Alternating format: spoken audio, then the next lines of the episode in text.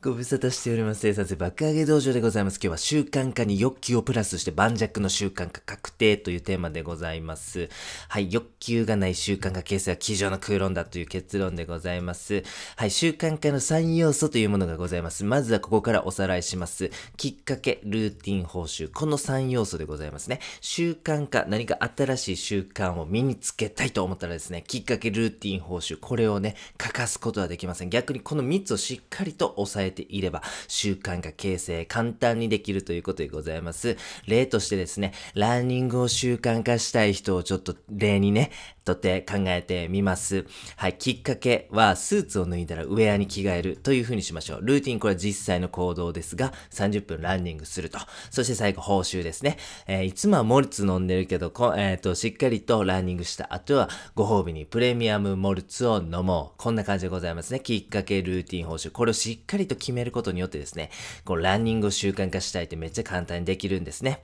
ということで、この習慣化の3要素ぜひね、実践してほしいんではございますが、それにプラスしてですね、こう習慣化をよりよく、より再現性高く達成するためのエッセンスというものございます。それが今回ご紹介する欲求でございますね。習慣化の3要素だけでは弱い時があるんですね。習慣化の3要素しっかりやったとしても習慣化できるかもしれないし、できないかもしれないと。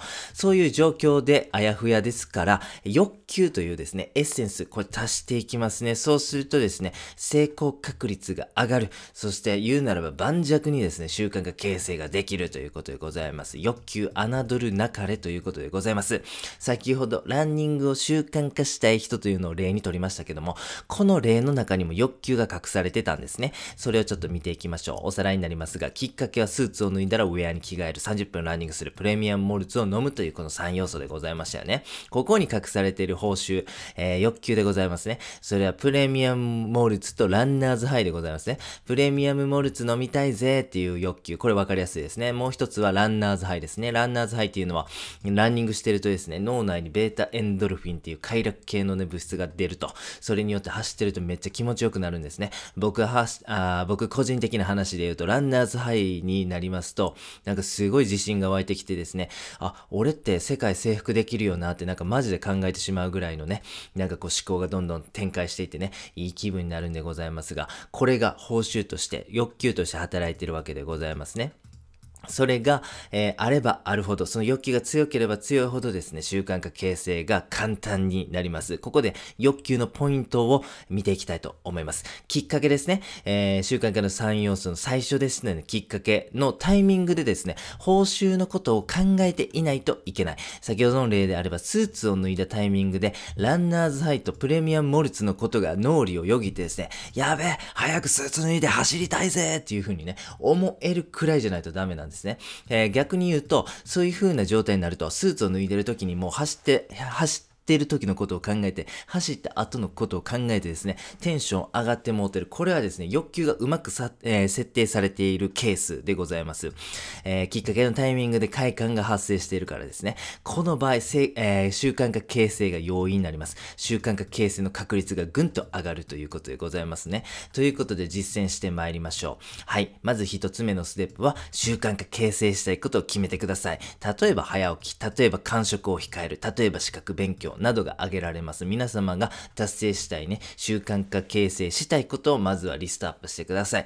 そしてですね、その中から一つ決めましょう。そして、えー、二つ目のステップですね、習慣化の3要素に照らし合わせて行動を定義するということでございますね。きっかけ、ルーティン、報酬、この3要素の具体的に何がきっかけに当たるのか、何がルーティンに当たるのかということを決めていきますね。今回は早起きしたいという習慣化ですね。これを例にとって考えてみます。きっかけはは目覚ましが鳴るにしましょう。ルーティン実際の行動ですね。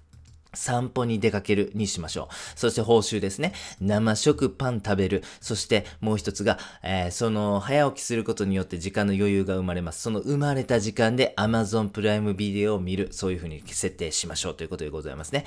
きっかけイコール何々。ルーティンイコール何々。報酬イコール何々ってもうしっかり決めてくださいね。ここもポイントでございます。そしてですね、3番目、最後の、えー、実践ですね。